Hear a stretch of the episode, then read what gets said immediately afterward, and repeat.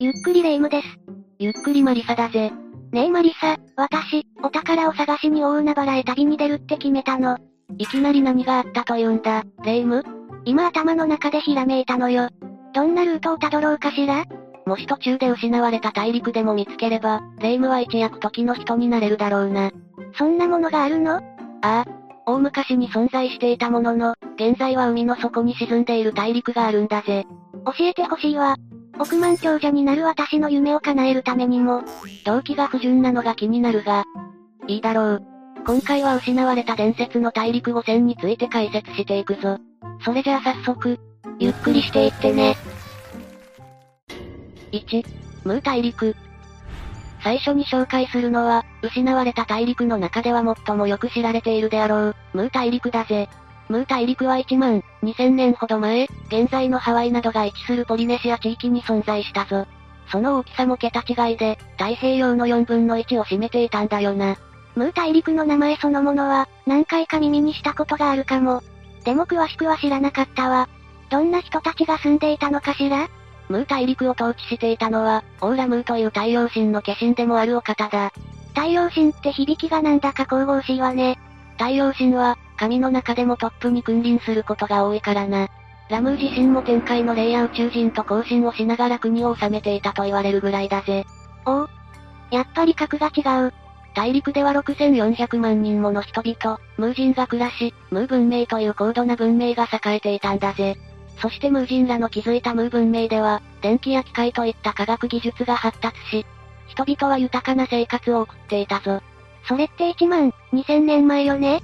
今まで歴史の授業で習ってきたことを思い出しても、この頃ってそんな技術はまだない気が。ああ。教科書に載っている内容によると1万2000年前は、人々の食文化が狩猟から農耕へとやっと変わった頃だからな。ムー文明が実在したとしたら、世界の歴史が大きく変わることになるのね。今までの史実だと、電気が発見されたのが2600年前の古代ギリシャでのことで、エジソンが白熱電球を発明したのも140年ほど前のことなんだぜ。歴史の先生だけじゃなく、考古学者もびっくりだろうな。でも、どうしてこんなにすごい文明の栄えた大陸が消えてしまったのかしら？ムー人たちの自分勝手さが神の激鱗に触れ、ムー大陸は神によって一夜にして沈められたとされるぜ。た、たったの一夜で？さっきムー大陸は太平洋の4分の1を占めていたとか言ってなかった？もちろん、普通に考えたらそれほど大きな大陸を一夜で沈めるなど無理だろうな。神の力をもってしてこそできたことなんだ。ムー大陸が消えた原因としては、神によって引き起こされた大地震、大津波、火山の噴火、小惑星の衝突といったものが考えられるぜ。地震に津波、そして火山は日本人からしたら身近だけど、小惑星の衝突なんて可能性もあるのね。この時期は、そもそも地球規模で象やライオンの祖先などの大量絶滅が起こっていたんだよな。これより前に恐竜も隕石のせいで絶滅したことを考えると、惑星の衝突は有力な説だと思うぜ。それにしても、神様がこれだけ大規模な自然災害を引き起こすなんて、よっぽどお怒りだったのかしら？ムー大陸の王、ラムーも、科学技術の発展以上に心の繁栄が大切だと考えていたんだよな。現代人にも言えることかもしれないが、生活が豊かになるほどに、私たちは大切なものを見失っていると思うんだぜ。確かに考えさせられるわ。でも、過去にこんなすごい文明を築いた大陸があったってだけでワクワクさせられるわね。ところが、ムー大陸は想像上の大陸に過ぎず、実在していなかったという声もあるんだよな。ここに来てまさかのフィクション説？せっかくワクワクしてきたのに。まあ落ち着けレイム。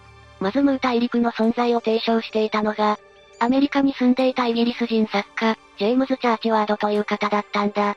彼はインドやメキシコにあった粘土板や石板を解読してムー大陸の歴史を解明したとされるぜ。うんうん。信憑性のあるお話じゃないの。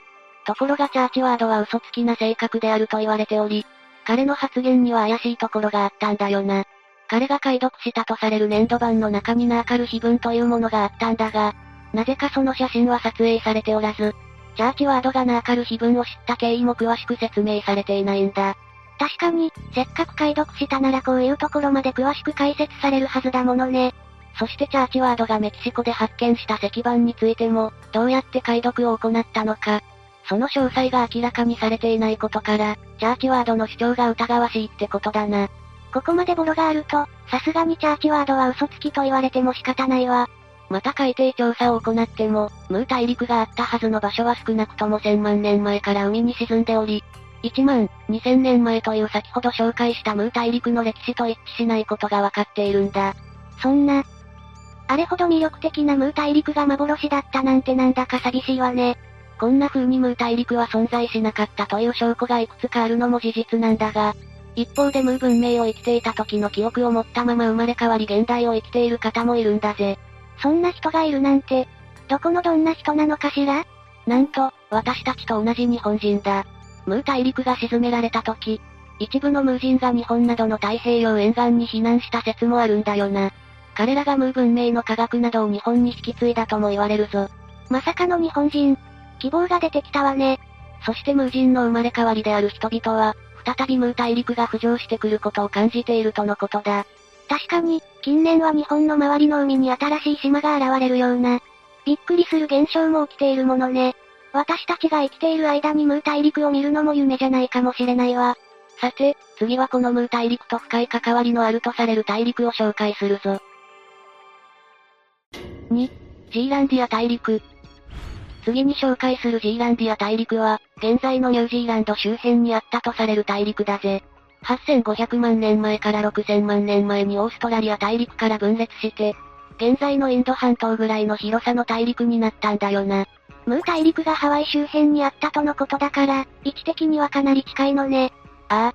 ジーランディア大陸はムー大陸の一部だったのではという説も出ているぐらいだしな。加えてジーランディア大陸はムー大陸とは違い、実在した証拠も残っているから、研究の対象としても注目されているんだ。ジーランディア大陸、今まであまり聞いたことがなかったからもっと知りたいわね。ジーランディア大陸は今から2300万年ほど前に海底に沈んでしまったとされるが、大陸が存在したとされる海底からは、巨大なペンギンやオウムのような生物の化石が見つかっているぜ。特にペンギンは体長160センチ、くちばしが40センチほどと、かなりのビッグサイズだな。人間と同じくらいの身長のペンギンって、想像したらちょっと怖いわ。ジーランディア大陸の生態系で面白いのが、哺乳類は小型のものしかおらず、鳥類が最も栄えていたところだな。中でもペンギンが生態系のトップに君臨しており、ジーランディア大陸こそがペンギン発祥の地だという説があるくらいだぜ。面白いわね。生物の進化について研究するのに、ジーランディア大陸はもってこいの場所なんだわ。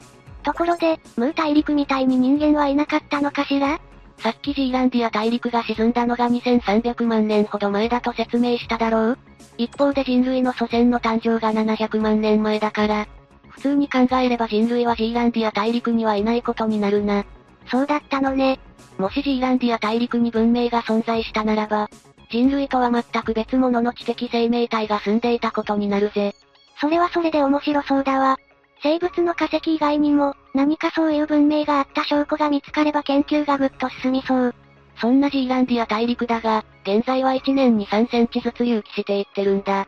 これにより木や花粉の化石が見つかるようになるなど、新たな発見が進んでいるぜ。そしてジーランディア大陸には鳥類のみならず、森が広がっていたことも明らかになったぞ。これまた興味深いわね。ジーランディア大陸の勇気や研究がこのまま続いて、いずれは未知の文明の発見につながることを祈りたいわ。ムー大陸とも近い存在ということでジーランディア大陸についての発見が、ムー大陸の謎の解明にもつながるかもしれないからな。今後も注目したい大陸だぜ。さて、次も魅力的な大陸について解説していくぜ。楽しみだわ。3、アトランティス大陸。アトランティス大陸は、ムー大陸とほぼ同じ時期である1万2000年ほど前に、大西洋東部に存在していたとされるぞ。紀元前のギリシャの哲学者、プラトンが著書の中でアトランティスの文明に触れたことが、この伝説の始まりなんだぜ。伝説が提唱された始まりはギリシャの哲学者だったのね。どんな内容だったのかもっと詳しく知りたいわ。アトランティス文明は、ギリシャ神話にも登場するポセイドンという神によって創造された文明だぞ。そのポセイドンの息子であるアトラスが、アトランティス文明における最初の王となったんだぜ。ギリシャ神話がアトランティス文明にかなり関係しているのね。また、ポセイドンの子孫である10人の王たちがアトランティス大陸にそれぞれ自分の領土を持っており、絶対的な権力までもを握っていたんだよな。彼らの影響でアトランティス文明は独裁国家に近い形だったと言えるぜ。ふむふむ。それ以外にはどんな特徴があったのかしら？農作物や家畜、森林や金属などの資源にとにかく恵まれており、かつ軍事力も圧倒的だったぞ。ムー大陸にも負けないぐらいかなり高度な文明だったのね。そんなに栄えていたのに、どうしてアトランティスはなくなってしまったのかしら？ムー大陸と同じくアトランティス大陸も神の引き起こした大地震や、津波によって沈められたと言われているぜ。もしかしてアトランティス大陸についても、神が人類に対して起こったせいで沈められたのかしら？ああ。やはり文明の発達に伴って欲にまみれるようになった人々に対して、神様も我慢ならなくなったようだな。ゼウスと呼ばれた王が、一夜にしてアトランティス大陸を沈めてしまったんだ。どんな時代、文明であろうと、人々の愚かさは変わらないのね。ちなみに一部の人は船やイカダに乗って生き延びて、この大災害を様々な地方へ伝えたぜ。このようにして、アトランティス大陸の伝説が世界中に広まったというわけだな。大陸がなくなってしまったのは悲しいことだけれど、こうやって世界中の伝説になっていると思えばロマンがあるわ。ところがアトランティス大陸の伝説を最初に提唱したプラトンが、捏造をしていたという説が囁かれているぜ。というのもプラトンが存在した古代ギリシャ以前には、アトランティスについて書かれた文献が、全く見つかっていないんだ。そうなの？そしてこの流れ、ムー大陸の時と同じ匂いが。ただムー大陸の時と違うのが、アトランティス文明の痕跡がいくつも発見されていることなんだよな。お、希望の光が見えてきたわ。プラトンはアトランティス大陸はヘラクレスの柱の向こうにあったと語っていたんだが、ヘラクレスの柱はスペインの位置するイベリア半島の南端にある、ジブラルタルの岩に当たるとされるんだ。この岩の向こうに位置する大西洋の各地から、アトランティス文明のものと思われる痕跡が見つかっているぜ。例えばどんなのがあるのかしら？アメリカのフロリダ近くに位置するビミニ諸島の海底では、石畳のような遺跡が、1キロにわたって広がっていたぞ。この石畳はビミニロードと呼ばれ、アトランティス大陸の存在をめぐっての議論を巻き起こしたぜ。海底に石畳なんてそうそう考えられないものね。一部の専門家からはこの石畳は自然にできたものだとの声も上がっており、ここがアトランティス大陸だったと断定はできないものの、研究の余地があるスポットだと思うぞ。ふむふむ。他には？大西洋の中央に位置するアゾレス諸島の領海には溶岩が形成されているんだが、その構造が地上で冷え固まってできたものとしか考えられないんだよな。溶岩のある場所は水深2000から3000メートルと極めて深いため、かつて地上で形成された溶岩が、何らかの理由で沈んだと予想されているぜ。アトランティス大陸かはわからないけれど、かつて何らかの大陸が存在してたってことね。ああ。アゾレス諸島に関しては地質調査も行われるなど、多くの研究者もここに期待を寄せていることが伺えるな。科学的な研究がもっと進んで、神話の中身が現実だと分かったらテンション上がるわ。さて、まだまだ面白い大陸の解説は続くぞ。4. メガラニカ大陸。4番目に紹介するのは、かつて南極を中心に南半球を占めていたとされるメガラニカ大陸だぜ。この説が提唱され始めた場所も、アトランティス大陸と同じく古代ギリシャなんだよな。古代ギリシャって有名な哲学者をたくさん輩出しているイメージだけど、こういう伝説の大陸の仮説も出されていたなんて意外ね。この頃、知識人の間では地球が球体であるという説がメジャーになっていたんだが、当時知られていた大陸は北半球ばかりに集中していたんだ。そこで南半球にも大陸がないとバランスが悪いとなってメガラニカ大陸が考えられたってわけだな。ふむふむ。メガラニカ大陸は、あくまで仮想の大陸だったのね。そしていずれ15から17世紀に入ると大航海時代が始まり、ヨーロッパ人がアフリカ、アジア、アメリカ大陸への大規模な航海をするようになったんだ。この時にメガラニカ大陸と思われる大陸が発見されたんだぜ。ええ本当に見つけちゃったの？ところがメガラニカ大陸と思われたものは、実際には現在のオーストラリアやニュージーランドだと後に判明したんだよな。なんだ。期待してがっかりしたわ。ただ、未知の大陸を探そうとしたという古代ギリシャ人の姿勢は評価されるべきだと思うぞ。そもそも南半球にも大陸があるだろうと予想を立てて探しに行かなければ、あるものも見つからなかったわけだよな。言われてみれば、確かに。1800年代に入ると南極大陸も新たに発見されるなど、南半球の開拓が進んだんだ。このような南半球への進出の入り口がメガラニカ大陸であるのは揺るぎない事実なんだぜ。なるほどね。本当かどうかわからなかったとしても、自分の予想を突き詰めてみるのも大事なことだわ。うむ。そして5番目の大陸も解説を聞けばきっと驚きの連続になるぞ。ワクワクドキドキね。5、レムリア大陸。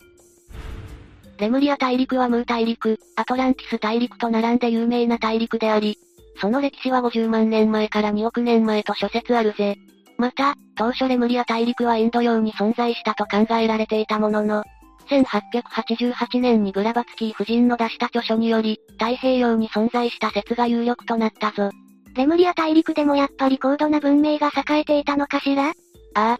それもただ科学技術が発展していたというだけではなく、レムリア大陸に住むレムリア人はテレパシーを使って意思疎通することまでできたんだぜ。人間の能力を超越しちゃってるじゃないの。レムリア人がどんな生活を送っていたのかますます気になるわ。彼らはエネルギーを自由自在に操ることができ、そのエネルギーを彼ら自身の体内に取り入れることで、生命を維持していたと言われるな。それってレムリア人には食事が必要なかったってこと？そうなるぜ。そしてレムリア人の魅力はこれだけじゃないぞ。ドキドキ。レムリア文明がムー文明、アトランティス文明と大きく違うのが、人々の精神性が高かったという点だな。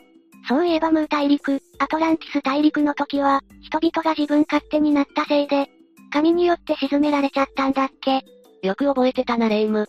レムリア人は高度な文明にもおごらず、アイト朝は、そして平和を大切に生きていたんだぜ。まさに今の人類に必要な生き方だわ。そしてレムリア大陸が沈没した理由にも洪水や火山など諸説あるんだが、この他にアトランティス大陸の人々による侵略説というものもあるんだよな。ここに来て他の大陸が登場するのね。アトランティス文明では軍事力も発達していたと先ほど説明しただろう彼らは他の大陸を侵略してしまうことも厭わなかったんだ。その一方で、争いとは縁遠かったレムリアの人々。レムリア人はアトランティスの人々に対抗することすらできず、そのまま滅びたという説だぜ。レムリア人たちの考え方の方が絶対に正しいのに。争いってやっぱり理不尽だわ。あくまで仮説の一つだがな。しかしレムリア人の精神性の高さはスピリチュアル界隈でも重要視されており、確実に現代に受け継がれているぞ。素晴らしいことね。そしてもう一つレムリア人について面白い説があって、それが日本人はレムリア人の生まれ変わりなのではないか？というものだぜ。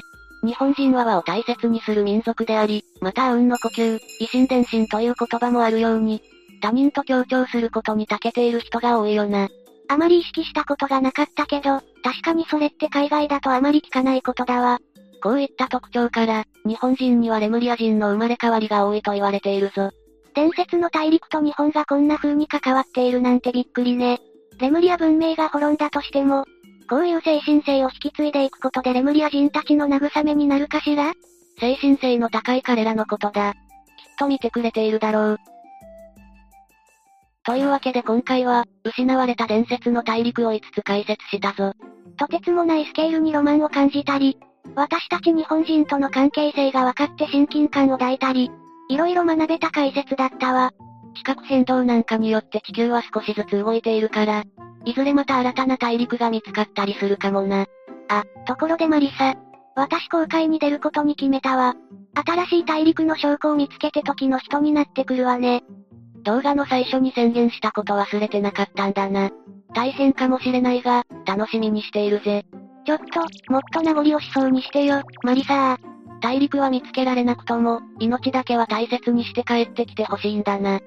というわけで今日の動画はここまで。動画が面白かったら、高評価とチャンネル登録よろしくお願いします。最後までご視聴いただき、ありがとうございました。